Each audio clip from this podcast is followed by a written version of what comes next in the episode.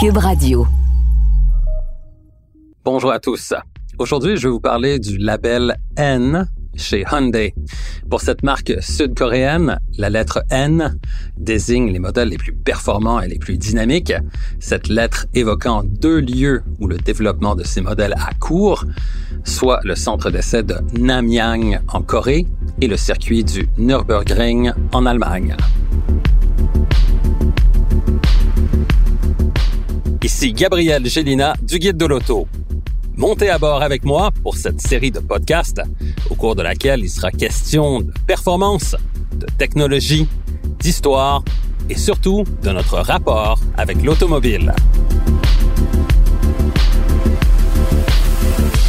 Au voilà avec Gabriel Gélina.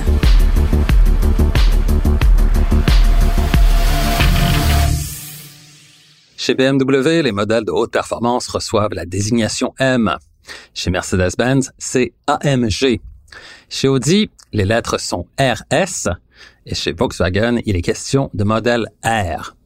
Cette mode d'attribuer des lettres pour désigner les modèles les plus performants d'une marque est bien établie et ce chez la plupart des constructeurs.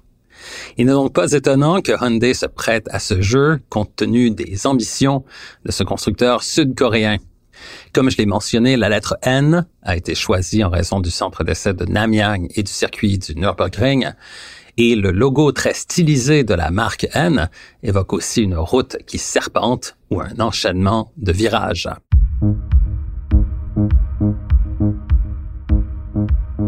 Cette marque de haute performance a donc été établie au centre de recherche de Hyundai à Namyang en 2012, alors qu'une équipe d'ingénieurs triés sur le volet était assemblée sous le leadership d'Albert Biermann, qui venait de rejoindre Hyundai en tant que vice-président exécutif responsable du développement des véhicules de haute performance, après une longue carrière en tant que leader de la division M chez BMW.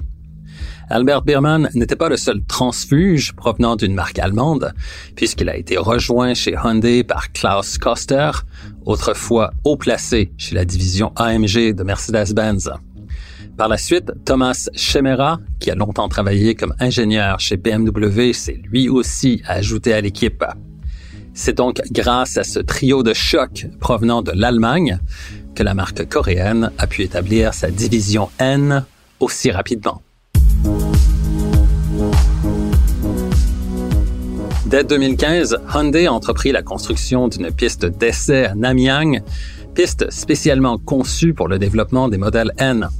En fait, ces installations regroupent trois pistes, soit un circuit haute vitesse de 2,1 km, un circuit dynamique plus serré de 1,4 km et un autre de 1,1 km dont le revêtement est plus glissant, donc avec adhérence limitée.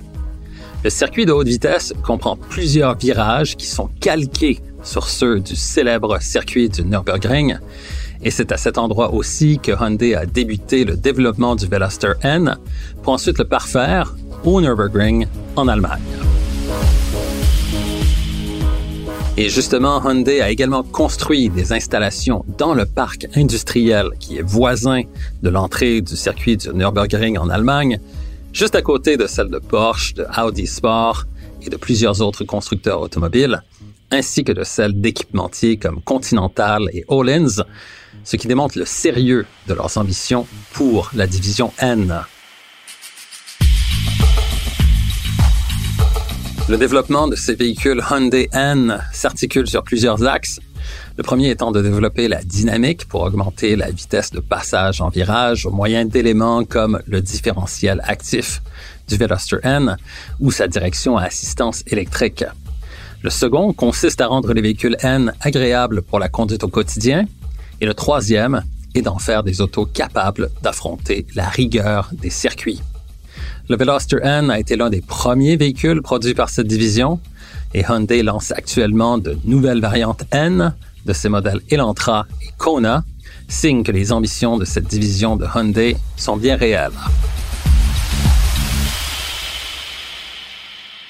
Ces deux nouveaux véhicules sont animés par le même moteur 4 cylindres turbocompressé de 2 litres, développant 276 chevaux et 289 livres-pieds de couple, lequel est jumelé à une boîte à double embrayage à 8 rapports.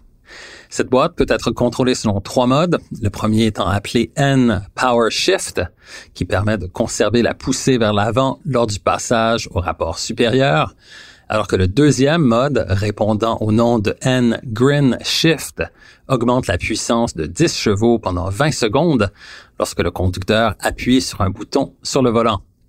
Le troisième mode, appelé N-Track Sense Shift, est conçu afin d'optimiser les calibrations de la boîte pour la conduite sur circuit.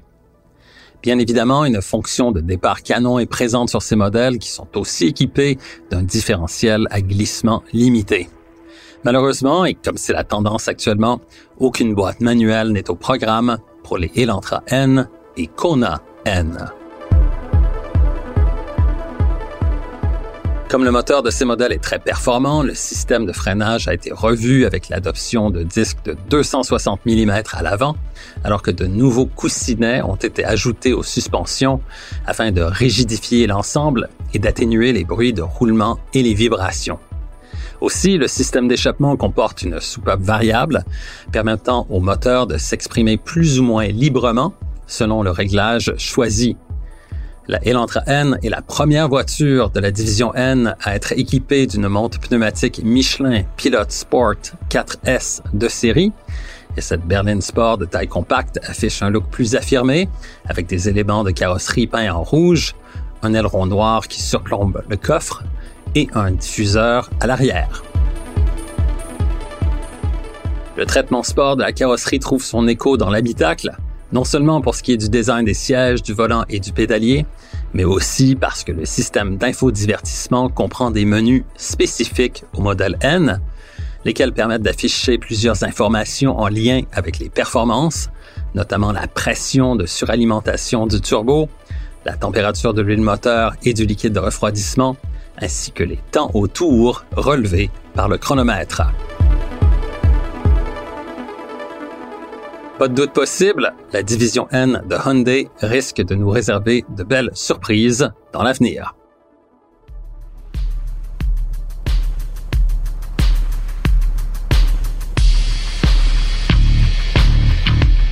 Recherche et animation, Gabriel Gélina. Montage, Philippe Séguin. Une production, Cube Radio.